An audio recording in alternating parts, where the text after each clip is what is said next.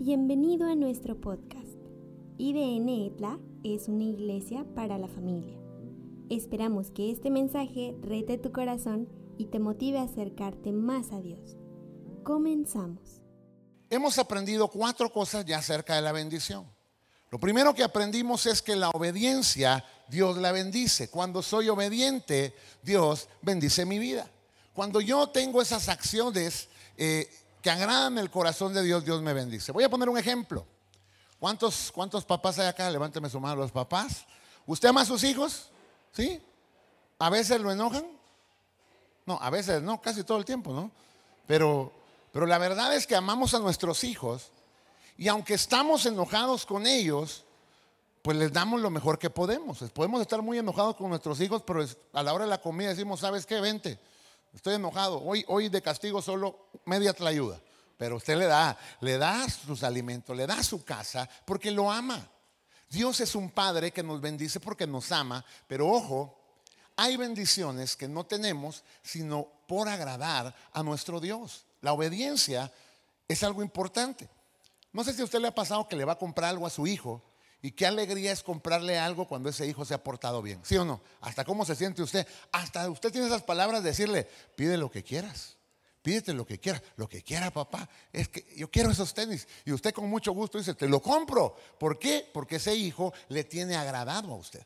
Ahora, las bendiciones de Dios vienen cuando nosotros agradamos a Dios y hablamos en primer lugar de la obediencia. El siguiente domingo hablamos y dijimos que tener a Dios en nuestra vida, tener esa compañía de Dios bendice nuestra vida. ¿Cuántos han experimentado esa compañía de Dios que bendice? Sí, hay momentos difíciles.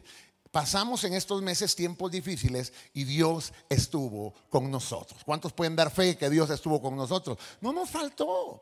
Luego dijimos que la obediencia, también que la fe produce bendiciones. Y recuerda que hablamos de aquel pasaje de aquella mujer que tenía un poquito de aceite y ese aceite Dios lo bendijo y se multiplicó. Y quiero contarle algo. Recuerda que les dejé una tarea. Yo siempre les dejo tarea, hermano, cuando predicamos. Y, yo, ¿se recuerda que le dije, hermano, vaya usted a su closet y saque todo lo que ya no se pone, regálelo. El vestido de la esperanza, ese vestido que usted dice, algún día me lo voy a poner, saque el vestido de la esperanza, saque todo lo que está ahí y, porque lo vacío se llenará y dé pasos de fe. Le quiero contar un testimonio. Eso lo hicimos el domingo y una hermana me llama el martes y me dice, pastor, el domingo que usted predicó eso, yo decidí creerle a Dios. Yo tenía un problema. Yo tenía una deuda de 10 mil pesos, se me había vencido el plazo y tenía que pagarlo. Y entonces yo fui y hice lo que usted nos explicó y, le creí a Dios. Entonces llegué a mi casa y empecé a sacar toda la ropa que tenía, pero luego me di cuenta que habían cosas que yo no usaba y ahí estaban, pero ya no las usaba. Saqué todo y entonces el día, el día lunes, ya que había sacado todo, puse un bazar, se vende y empecé a vender todo. Pastor, no va a creer cuánto vendí. Y yo dije, ¿cuánto vendió? 10 mil pesos. Ya pagué mi deuda. Yo sé que muchos ahorita están pensando, ¿por qué no hice lo que el pastor dijo? Hubiera sacado, ¿no? Eh, pero la verdad es que me impresiona a mí cómo dar pasos de fe nos bendice. Nosotros estamos hoy aquí en esta reunión y cuánto le dan gracias a Dios por esta reunión, hermanos. ¿Cuánto le dan gracias a Dios por esto? Pero sabe que hemos tenido tres reuniones más este domingo acá, una reunión más en el punto Villa, donde estamos eh, allá en el Salón Guerrero, donde Dios está bendiciendo su obra. Pero por fe daremos un paso de fe ahora. Y le cuento, este es un chisme reciente. ¿Le gustan los chismes, hermano?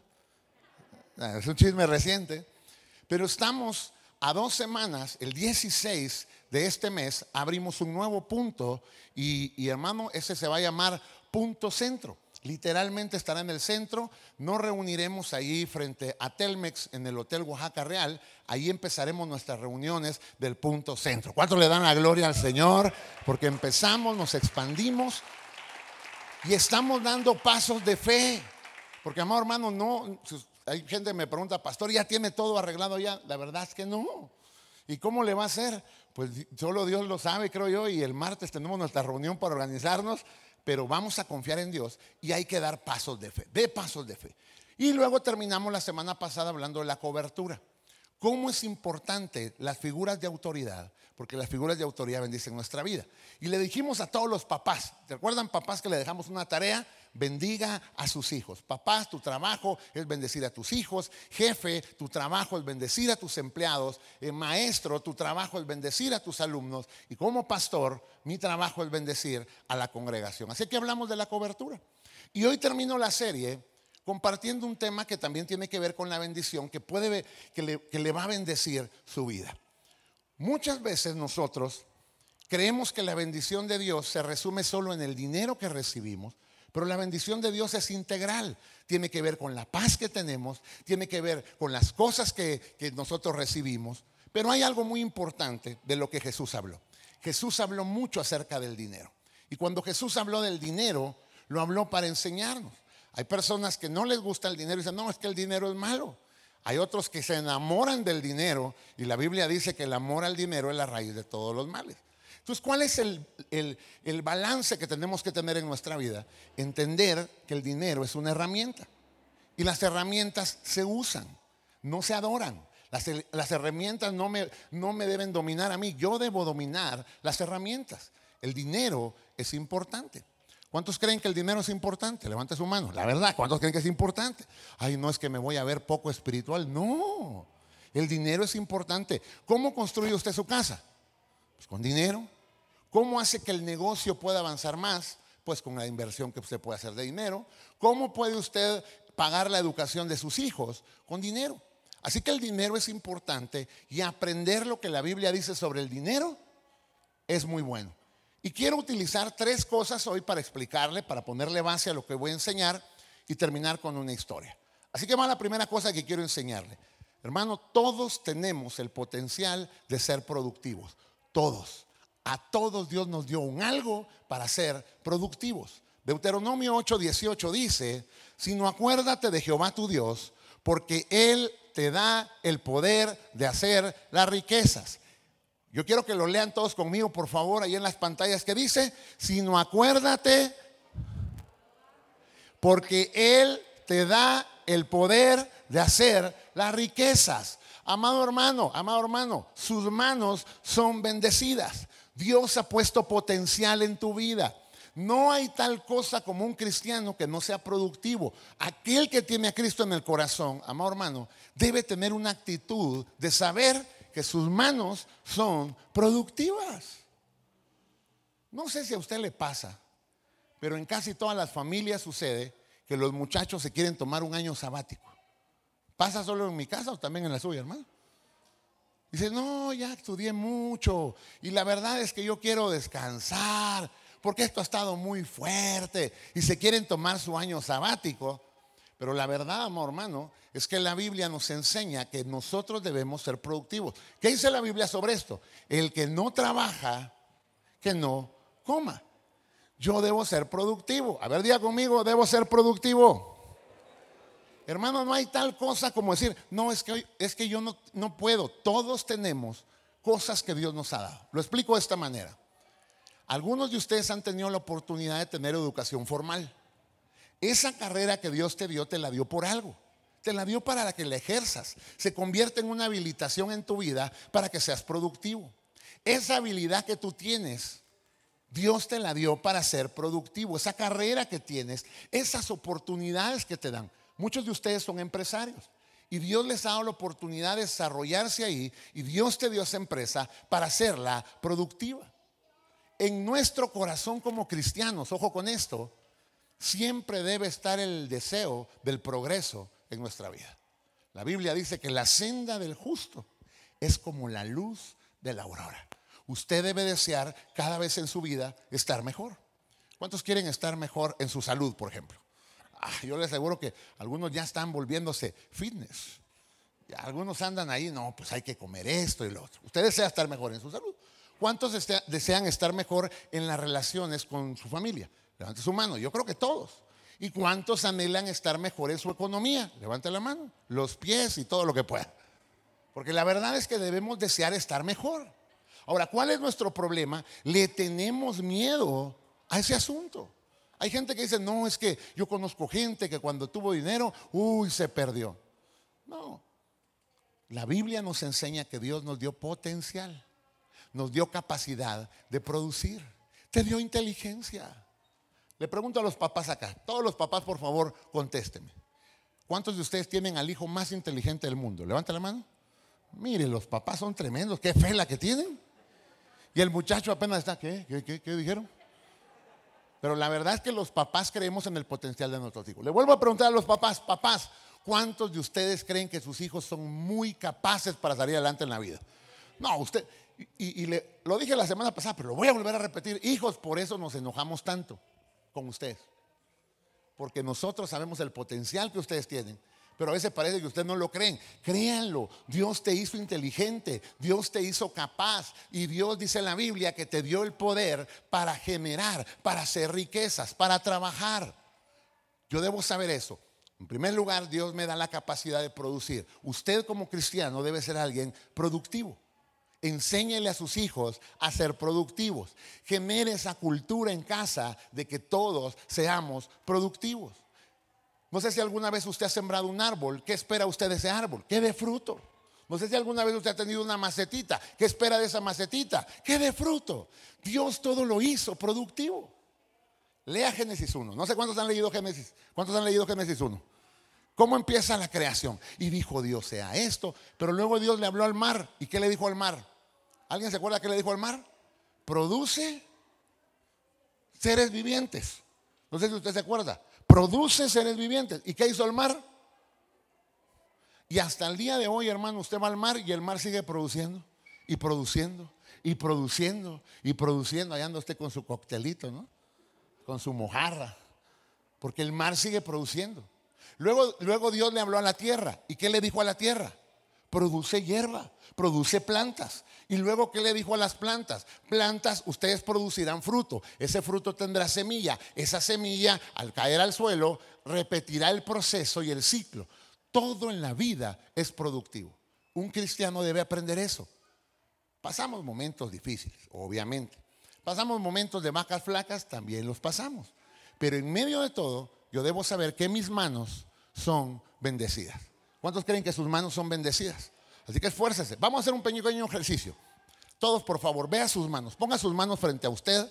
Sus manos, ¿va? qué bonitas. Y usted diga estas palabras conmigo. Estas manos, Dios las usará para bendecir mi vida y la vida de mi familia. Son productivas. Amén. Ahora dígale que está a su lado, tus manos son productivas. Y al del otro lado dígale, no te duermas. si usted tenía a su esposo a su lado, aproveche para ministrarlo. Tus manos son productivas, dígale. Un vestidito, no sé, algo por ahí. Así que lo primero que yo entiendo, primera base, mis manos son productivas. Si yo ya sé que Dios me da la capacidad de producir recursos, la pregunta es, ¿para qué Dios me da los recursos? Amor hermano, muchos de ustedes Dios los bendecirá grandemente. ¿Cuántos lo reciben en su corazón? Pero cuando usted recibe esa bendición, debemos aprender para qué es el dinero. El dinero tiene un propósito. Pablo era un hombre que era un líder extraordinario, escribió muchas de las cartas del, del Nuevo Testamento y tenía un discípulo que se llamaba Timoteo. Timoteo tenía una iglesia y en esa iglesia había gente de muchos recursos. Había, habían comerciantes, había gente de influencia. Y entonces Pablo le dice a Timoteo, Timoteo a través de una carta le escribe y le dice, quiero que le enseñes a los ricos de este mundo lo que deben hacer con su dinero. Y usted dirá, uy, pero eso fue la iglesia de Timoteo y nosotros estamos en la iglesia de Josué Barrera, entonces no aplica a nosotros. Pero le voy a decir algo. Ustedes, hermanos, son ricos. Se lo voy a demostrar. ¿Cuántos de ustedes tienen una cama donde dormir? Levante la mano. Bueno, algunas algunos tienen con acupuntura, eh, porque de repente el resort de aquí, pero usted tiene su cama. Hasta su forma tiene su cama ya, que usted se acuesta. ¿Cuántos de ustedes esta semana comieron? Levanta su mano. O alguien viene en ayuno. Es más, ¿cuántos comieron de más esta semana en algún momento? Es más, yo veo algunos que están sentados así, ay, pastor, si usted supiera este domingo de dónde vengo. La verdad, Somos bendecidos. ¿Cuántos de ustedes tienen un trabajo? Levante su mano los que tienen un trabajo. Oh, muy bien. ¿Cuántos de ustedes le han podido dar educación a sus hijos o hijos cuántos están estudiando? Levante la mano. Usted es bendecido. Se da cuenta que usted tiene recursos mucho más que muchas personas. ¿Cuántos tienen un televisor en casa? ¿Cuántos tienen internet? Y hasta nos quejamos, va. Se fue la señal del wifi, papá. ¿Sí o no? Somos bendecidos. Mire, hermano, hermano, Así que este pasaje que le voy a leer sí aplica para usted. Usted es bendecido. Recuerdo que una vez alguien me habló y me dijo, yo quisiera ir a su iglesia, pero a su iglesia puro rico va. Yo dije, ah, caray, dije yo. Siga profetizando, por favor, siga profetizando. Porque la verdad es que a veces la gente dice, no, es que ven lo que, lo que quieren ver. Pero yo creo que somos bendecidos. Ahora, ¿qué dice Pablo a Timoteo? Primera Timoteo 6, 17, y aquí aprenderemos esto. Enséñales a los ricos de este mundo, ahora sí ayúdeme, dígale que está a su lado, te hablan. Ahora, a que no sean orgullosos, ni que confíen en el dinero, el cual es tan inestable. Amado hermano, el dinero es inestable. Esta pandemia nos vino a mover todo. ¿Cuántos de esta pandemia les vino a mover planes económicos? Usted ya tenía su plan de expansión. Mire, hermano, yo fui a orar por un negocio. Y fuimos a orar y lo bendijimos y a la semana cerraron todo. Y yo vi la aflicción de algunos que pasaron momentos difíciles y el dinero se volvió inestable. Otros aprendieron nuevas habilidades durante la pandemia. ¿Cuántos aprendieron que se puede vivir con menos de lo que usted antes gastaba? ¿Cuántos descubrieron eso? Uno tuvo que hacer ahorros y ajustes. ¿Y cuántos también descubrieron que aunque haya crisis, el Dios bueno es el Dios de la provisión. Ah, no nos faltó, Dios nos bendijo. Ahora quiero que vea esto. Deberían depositar su confianza en Dios y aquí explica eh, para qué sirve el dinero. Escuche esto. Deberían de poner su confianza en Dios, quien nos da en abundancia todo lo que necesitamos. Número uno, Dios nos da recursos para nuestras necesidades.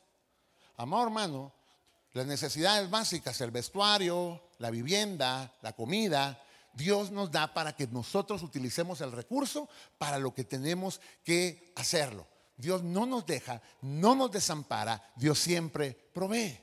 Así que los recursos que tenemos sirven para eso. Muchos lo, muchos lo entienden al revés. Reciben un dinero y lo primero que hacen es írselo a gastar, se van de vacaciones. No. Cuando usted recibe dinero, el dinero en primer lugar debe ir a las necesidades, a los compromisos. Así que no, no se aloque cuando reciba dinero. Hay algunos que ponen un negocio y les va muy bien y lo primero que hacen es comerse todo su capital. No lo haga. Usted tiene que ser sabio, usted tiene que aprender a administrar y el dinero sirve para cubrir mis necesidades. Número uno. La segunda cosa para que el dinero sirve, lo dice, el siguiente, lo dice la siguiente frase, nos den abundancia para lo que necesitamos, para que lo disfrutemos. Amor hermano, Dios te da los recursos a ti para que también los puedas disfrutar. Eso es extraordinario. ¿Cuántos de ustedes han logrado construir su casa y qué bonito es entrar, sentarse y decir, esta es mi casa? ¿Se siente bonito, sí o no? Cuando usted termina de pagar su carro, ¿verdad? ¿Usted qué siente? Como que le quitan un peso de encima. Uh, ahí ya lo acelera, ¿no? Ahí así se lo da a su hijo para que maneje porque ya es suyo. ¿Sí o no? Ahora escuche esto, disfrute lo que Dios le ha dado. Cometemos un error, yo principalmente quiero decirle, me confieso de eso, porque a veces somos trabajólicos. Trabajo, trabajo, trabajo, trabajo, trabajo, trabajo, trabajo, trabajo, trabajo, trabajo y trabajo, y no disfrutamos lo que Dios nos ha dado. Aprende a disfrutar lo que Dios le ha dado. Vuelvo a, vuelvo a, vuelvo a Dios, a Génesis 1. Dios trabajó, ¿cuántos días trabajó Dios en hacer la, creación? ¿Se acuerda? Seis días. ¿Y el séptimo día qué hizo? Descansó. Hermano, si Dios descansa, ¿por qué usted y yo no lo hacemos? Ay, es que hay que hacer, hay que producir. No, eso ya lo aprendimos, pero también hay que disfrutar. Un día que yo estaba escuchando un pastor, el pastor contaba este, este testimonio que de repente alguien le dice, oiga pastor, necesitamos que venga a predicar a nuestra iglesia. Era otra congregación que lo estaba enseñando, eh, eh, invitando. Y el pastor dice, mire, no puedo porque ahorita estoy de vacaciones. Mi iglesia me dio vacaciones. Y entonces la persona que lo invitó le dijo, uy, qué mal, porque el diablo no descansa. Y entonces el pastor sabiamente le contestó, por eso está como está, porque no descansa el diablo. Y yo le digo algo, a veces nosotros andamos como el diablo, estresados. Ay, no estoy, inyectame complejo B12 porque me está dando algo. Ay, la cara, ay, la vena, ay, el intestino, todo, hermano. ¿Por qué razón? Porque estamos tan tensionados que no aprendemos a disfrutar lo que Dios nos ha dado. ¿Qué hizo Dios? Descansó, el séptimo día descansó y ¿qué hizo con su creación? ¿Alguien se acuerda qué hizo? Vio que estaba bonita. La Biblia dice, yo me imagino a Dios diciendo, miren qué amanecer tan bonito el que hice. Miren qué lindo el puma, el tigre, oh, qué bonito. Miren esta esta cascada, qué hermosa me quedó. Disfrute lo que Dios le ha dado. Cuando usted gane su dinero, aprenda, hermano. No estoy diciendo malgástelo, estoy diciendo disfrútelo. Si usted quiere ir a comer algo rico, vaya, no sienta culpabilidad. Hay personas que gastan dinero y tienen una culpabilidad encima. Ay, es que, ¿cómo voy a gastar en esto? Pues es su dinero. Y Dios lo ha bendecido. Aprenda a disfrutar lo que Dios le ha dado. Así que el dinero, en primer lugar, suple mis necesidades. En segundo lugar, yo lo voy a usar para disfrutarlo, para que Dios me encuentre, me ayude a encontrar deleite en lo que hago. Pero en tercer lugar, el siguiente versículo explica, diles que usen su dinero para hacer el bien. ¿Para qué sirve el dinero entonces? Para hacer el bien. Cuando usted paga la educación de sus hijos, usted les está haciendo un bien, porque les está dejando una herencia, les está dando una herramienta para la vida. Cuando usted va con mamá y le dice, mamá, ya no, ya, ya me casé, tengo mi familia, pero ¿sabes qué, mamá? Quiero bendecirte con este dinero. Usted está usando el dinero para hacer el bien. Cuando usted ve que alguien está pasando necesidad y usted le dice, ¿sabes qué? Quiero, te traje una despensa. Dios te bendiga. Usted no se imagina lo que está haciendo, pero su dinero lo está utilizando para hacer el bien. Cuando nosotros recibimos recursos en la iglesia, diezmos, ofrendas o, cualquier cosa que nosotros recibimos, usted debe saber que ese dinero lo estamos utilizando para hacer el bien. Hermanos, estamos ahorita, pagamos esta renta, pagamos la renta de Villa de Etla y vamos a pagar la nueva renta. Y alguien dirá, pastor, ¿y para qué se meten tanto, pastor? Hombre, cálmese. ¿Ya siente ese Señor? y de repente, de repente a veces nos preguntamos para qué le voy a decir algo. Usted no se imagina que esa ofrenda que usted da va a pagar la renta de un lugar donde alguien va a escuchar el mensaje que puede transformar su vida. Hace unos días tuvimos un evento de niños, estuvo bien bonito, y, muchos de los recursos que utilizamos los utilizamos para hacer ese tipo de eventos, y vinieron acá y una hermana me decía, pastor, tengo a mi hijo con mucha tristeza, la pandemia lo afectó, tiene depresión infantil. Pero ese día vino, corrió, se bañó, se rió, se enlodó, se, ya le tuve que sacar todo de la oreja lo que le había entrado ahí. Pero está contento, está feliz, quiere ir a la iglesia, ahora quiere tener amigos. Y yo me pongo a pensar cómo nuestro dinero puede servir para hacer el bien, para cambiar vidas puede ser útil para lo que hacemos. Así que, amado hermano, el dinero entonces tiene tres funciones. Cubre nuestras necesidades, también sirve para que lo disfrutemos, pero también lo usaremos para hacer el bien. ¿Estamos de acuerdo? Le voy a poner un ejemplo. Si usted pone un restaurante o un pequeño restaurante, lo primero que usted quiere es que ese restaurante cubra sus necesidades, ¿sí o no? Uy, no, la renta, tengo que llegar a mi punto de equilibrio, tengo que pagar esto, esto, esto. Ya que lo logró, usted va a tener un excedente y ese excedente ahora usted puede decir, ¿saben qué? Ahora puedo reinvertir, pero también puedo disfrutar. ¿Saben qué? Este fin de semana vamos a salir, vamos a dar una vueltecita por allí. Usted tiene ahora para disfrutar. Pero como Dios bendice su negocio y su restaurante crece, ahora ya no solo va a trabajar usted y ahora usted dice, bueno, ahora tengo que contratar personal. Y su restaurante, que empezó chiquito, ahora puede contratar dos o tres personas y su dinero ahora no solo servirá para sus, necesidades, no solo servirá para que lo disfrute, sino ahora usted podrá bendecir a tres familias con un trabajo que ellos, ese dinero les servirá para su sustento. No sé si me explico cómo podemos hacer que nuestro dinero funcione. Ahora, si esto, si Dios nos dio manos para ser productivos y Dios nos enseña para qué sirven los recursos, hay una cosa más que quiero poner como base de lo que quiero enseñar hoy. Debo entender que cuando yo recibo, debo empezar un ciclo, un círculo virtuoso de generosidad. La Biblia dice en Proverbios 11:25, el alma generosa será prosperada. ¿Cuántos quieren prosperar? Sea generoso. Y cuando hablo de generosidad, siempre pensamos en dinero, pero yo quiero que usted piense en todo. Papás que están acá, le hablo a los papás. ¿Sabe que los papás cómo nos cuesta ser generosos con nuestro tiempo? Porque andamos para arriba y para abajo y estamos bien ocupados. A veces nos es más fácil sacrificar un momento para hablar con nuestros hijos que salir corriendo a un compromiso. Y de repente decimos, pastor, pero es que es importante. Sí, pero ¿qué tal si hacemos un poquito de esfuerzo para ser generosos con nuestros hijos? Tendríamos algo muy valioso en casa. A veces hemos cometido errores. Y hoy hablo a nombre de los papás. Hijos, por favor, perdónennos. La verdad es que trabajamos para ustedes, ¿o no, papá? Al final usted está trabajando para darle lo mejor a sus hijos. Pero en eso a veces nos cuesta un poquito esa generosidad. Esposo, sea generoso con su esposa.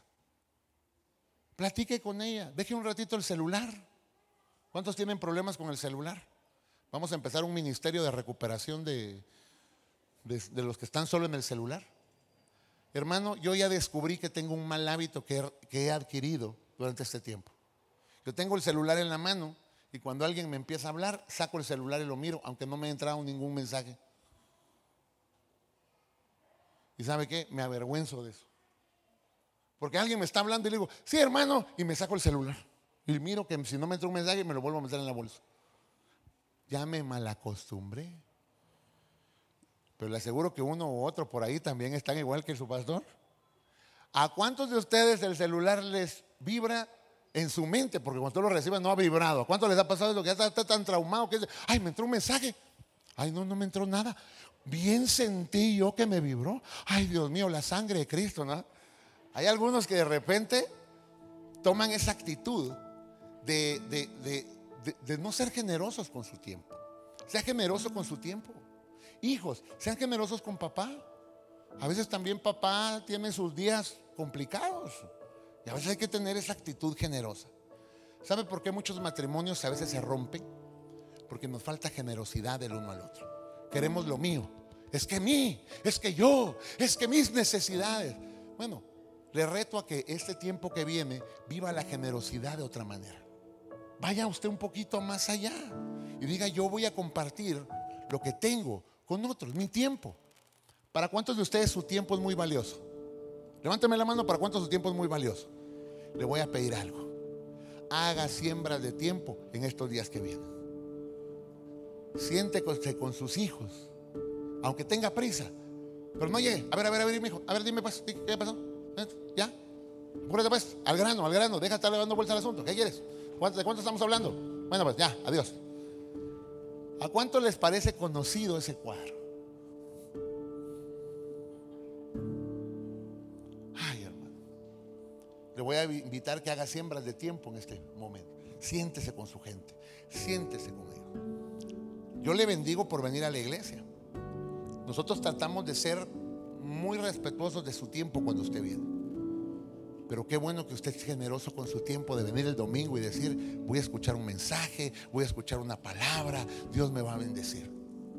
Sea generoso con todo lo que tiene. Amado hermano, voy a terminar con una historia, como le dije al principio. María, Marta y Lázaro son tres hermanos.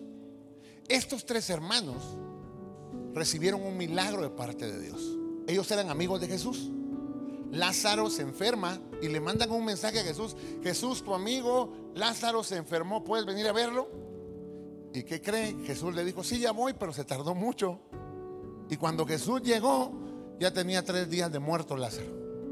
Entonces cuando Jesús llega, Marta y María salen, Jesús, ¿por qué no viniste antes? Mira, tu amigo ya se murió, lleve ya, ya se murió, el asunto ya está arruinado.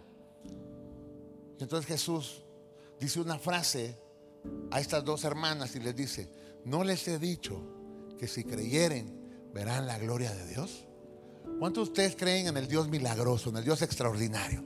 Y entonces Jesús se para frente a la tumba y grita, Lázaro, ven fuera. Y un milagro sucede. Hermano, ¿qué hubiera hecho usted si usted hubiera sido parte de esos tres hermanos? Hermano, yo me hubiera vuelto loco. Imagínese ver a aquel que a usted había enterrado, que ya olía mal, saltando ahí porque venía todo envuelto, ¿no? Y usted diciendo, Dios mío, estaría usted tan agradecido. Lázaro estaría agradecido. Y saben entonces ellos, apuro con la historia, los tres deciden, ¿saben qué? Le vamos a hacer una cenita a Jesús. Le vamos a agradecer. Hicieron una cena en su honor. Aquí es donde quiero ir aterrizando todo esto. Estos próximos meses del año, yo creo que serán meses donde Dios nos sorprenderá. ¿Cuántos lo creen que Dios nos sorprenderá? Pero usted debe aprender unas cosas. Hermano, en todo lo que Dios te va a dar, aprende a honrar a Dios. Ellos hacen una cena. Juan capítulo 12, versículo 1 dice, seis días antes que comenzara la celebración de la Pascua, Jesús llegó a Betania, a la casa de Lázaro, el hombre quien él había resucitado. Prepararon una cena en honor de Jesús. Marta servía y Lázaro estaba entre los que comían con él. Versículo 3. Entonces María tomó un frasco con casi medio litro de un costoso perfume preparado con esencia de nardo, le ungió los pies a Jesús, le secó con sus propios cabellos. La casa se llenó de la fragancia de aquel perfume. Ojo, hacen una cena en su honor y una mujer decide dar una ofrenda. No cualquier ofrenda Dice en la Biblia que era un perfume muy costoso. Más adelante la Biblia nos explica que ese perfume era el equivalente a un año de trabajo. Hermano, yo quiero que haga una, cuenta rápido en su cabeza. Multiplique por 12 lo que usted gana al mes. Ahora ya que tiene esa cantidad, ¿cuántos se atreverían a dar un regalo de esa magnitud? Yo le aseguro que algunos, uh, lo quiero mucho, pero no tanto. Sí, sí amo a mi esposa, pero no sé si le daría un regalo de esa cantidad. No, yo quiero mucho a mi hijo, pero no, no sé si le daría eso. La verdad es que esta mujer se atrevió a dar algo muy valioso. Ahora aquí voy aterrizando esto, escuche. Si esta mujer tenía el recurso para dar un regalo valioso, ¿qué significaba? Que Dios le había bendecido sus manos y ella tenía los recursos para poder ofrecer algo. Tú no puedes ofrecer lo que no tienes. Tú ofreces lo que tienes. Y amor hermano, si usted en este tiempo ha sido bendecido, aprenda a ser agradecido con Dios. Aprenda a honrar a Dios. Aprenda a decirle, Señor, tú has sido bueno conmigo. Esta mujer presenta una ofrenda. Y cuando hablamos de recursos, escuche bien esto. Usted puede dar ofrendas. Una ofrenda es algo que nace en su corazón. Usted puede dar su diezmo. El diezmo es un hábito que nosotros hemos tomado y hemos aprendido es el 10% de lo que ganamos y lo damos a Dios en gratitud. Yo aprendí a dar diezmo de mala manera. Me entró un día eso de que no quería estudiar. Entonces mi papá me dijo, si no quieres estudiar, pues te vas a trabajar. Pues me voy a trabajar, le dije. Yo bien contento, bien, bien feliz. Mi papá me llevó a trabajar y la, y la primera vez que me pagó, Recuerdo que yo bien contento cuando mi papá estaba pagándole ahí a todos los trabajadores, y entre ellos estaba yo, y mi papá llegué, estaba su escritorio, abre su gavetita, saca un sobrecito, me lo da, yo bien feliz vi el dinero y yo empecé a pensar en todo lo que iba a comprar, y luego que me lo dio me dijo, devuélvemelo. ¿Para qué o qué? Devuélvemelo. Yo, yo vi que volvió a abrir su gavetita, yo dije, me va a dar más. No, lo hizo cambio. Yo dije, ¿pero por qué lo puso así? Y me dijo, el 10% es de Dios. Yo en mi mente dije, pero si Dios no trabajó, fui yo el que trabajé. Y nunca se me olvida lo que mi papá me dijo. Porque tienes que aprender a que todo lo que recibes viene de Dios. A que debes honrar a Dios con tus finanzas.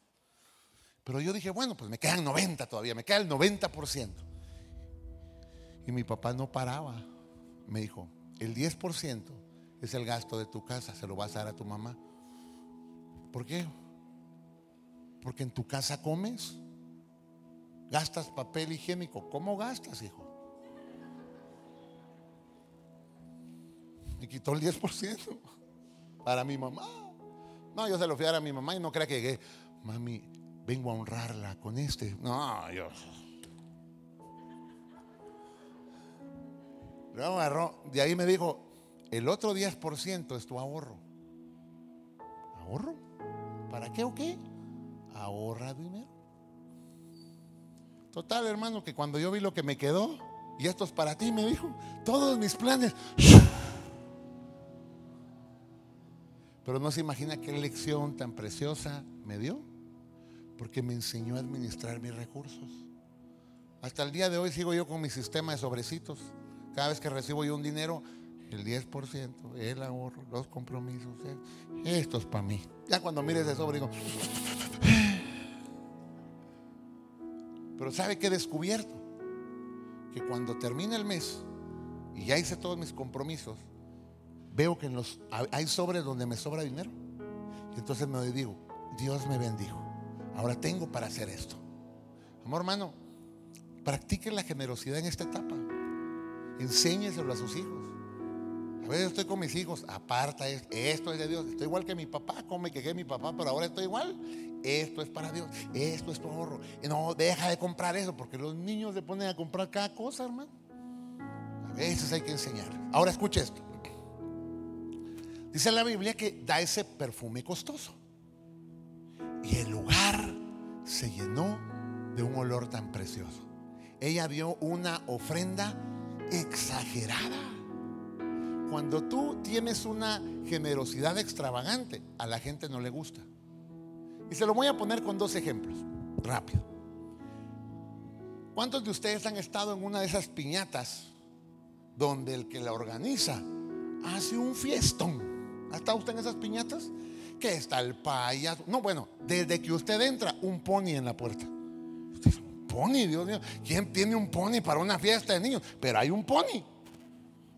Y desde que usted entra, está el payaso, y están los pintacaritas, y están los brincolines. Y usted dice, bueno, este es cumpleaños o feria, o qué es eso.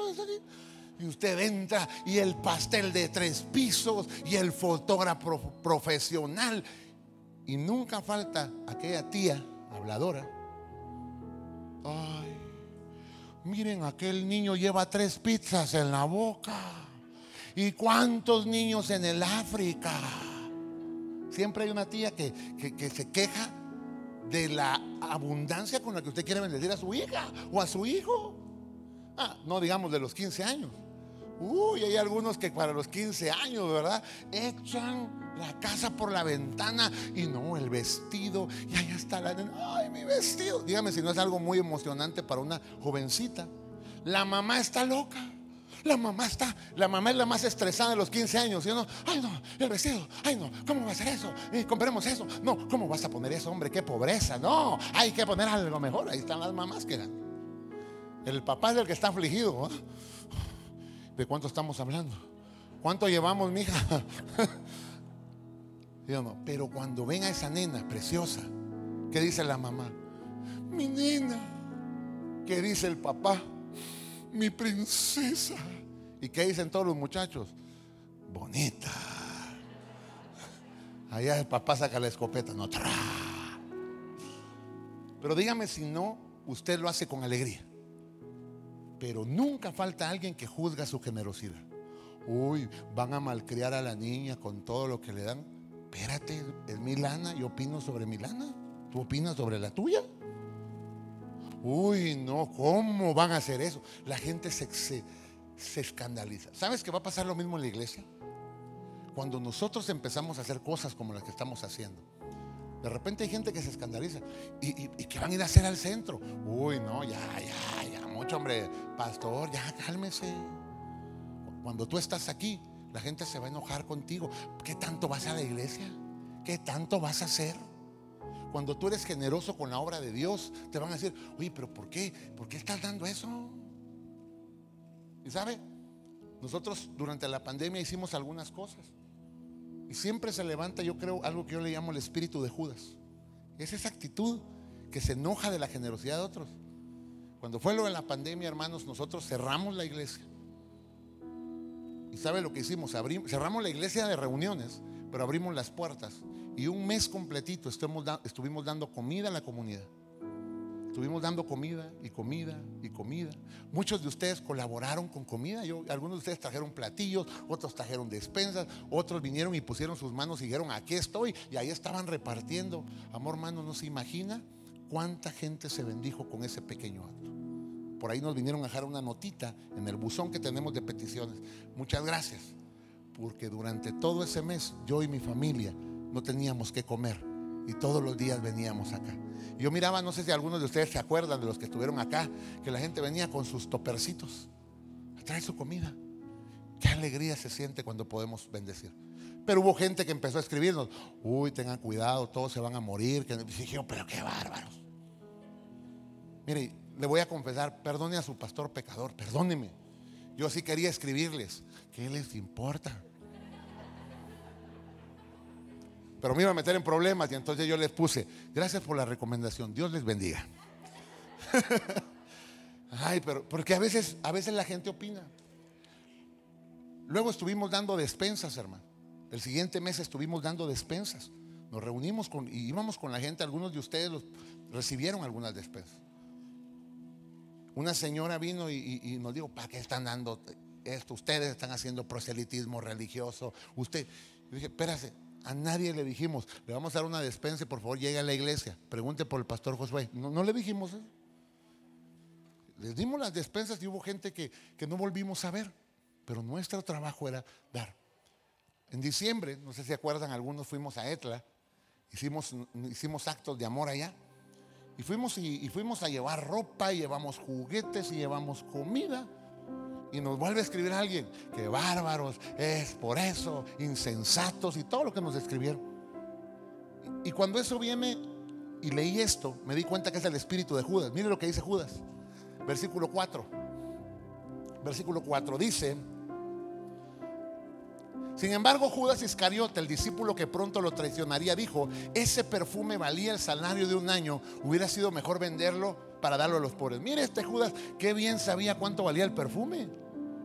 Porque hermano, usted le compra unos tenis a su hijo y no aparece alguien que diga, uy, mira, tu hijo carga un, salario mío de un mes. Mm, qué barbaridad. Mire hermano, la gente se enoja con la generosidad. Pero Judas no se enojó solo porque sí. Parecía noble lo que él decía. Se lo hubieran, qué desperdicio, se lo hubieran dado a los pobres. Suena bien, ¿no? Pero mire lo que la Biblia explica de Judas. Siguiente versículo. No es que a Judas le importaran los pobres. En verdad era un ladrón. Y como estaba a cargo del dinero de los discípulos, a menudo robaba una parte de él. Ah, mire. Ahora le explico. ¿Sabe por qué él quería que se lo vendieran a los pobres? Porque cuando le dieran el perfume a Jesús, a que no sabe quién lo iba a vender. Judas. Perfume, perfume. Y ya que tuviera el dinero, lo iba a meter a la caja. Y ya que estuviera en la caja, él iba a decir, esto para Cristo, esto para mí. ¿Se da cuenta de lo que él quería? Realmente no estaba preocupado por los pobres, era un egoísta. Y luego dice la Biblia, estaba a cargo del dinero y robaba una parte para él. Ahora escuche esto. ¿Quién puso a cargo del dinero a Judas? ¿Quién cree? Jesús. Jesús lo puso a cargo del dinero. Otra pregunta. ¿Usted cree que Jesús no sabía que Judas era mafiosón? Ah, claro. La pregunta es, ¿por qué lo puso a cargo del dinero? Hermano, si usted sabe que a alguien le da, le da tentación las galletas de chocolate, se las deja ahí en la mesa. A menos que lo quiera probar, ¿no? Mire qué curioso. Jesús siempre nos dará oportunidades para saber qué vamos a hacer con el dinero que pone en nuestras manos. Te voy a dar un consejo también. Antes de que una bendición muy grande venga, una tentación muy grande aparece. Ten cuidado, ten cuidado. Cuando una tentación muy buena aparezca, abre los ojos y detente. Porque eso está anunciando que hay una bendición que viene, pero te quieren quitar esa bendición. No caigas. Judas tomaba lo que no le correspondía. Termino con esto, versículo 7. Jesús respondió, déjala en paz. Esto lo hizo en preparación para mi entierro. Siempre habrá pobres entre ustedes, pero a mí no siempre me tendrán. Ojo, cuando Jesús murió, a los que morían los preparaban para, cuando los enterraban con perfumes, los preparaban, pero como, el arresto de Jesús fue rápido, lo juzgaron rápidamente, lo crucificaron y lo enterraron, no dio tiempo de hacer ese proceso. Es más, cuando las mujeres fueron a buscar a Jesús, iban, iban con perfumes. No sé si usted ha leído la Biblia, cuando lo fueron a buscar a la tumba. Pero Jesús dice estas palabras. Esta mujer me preparó para mi entierro. Yo creo que ella no se imaginó cómo su generosidad iba a transformar la vida, su vida.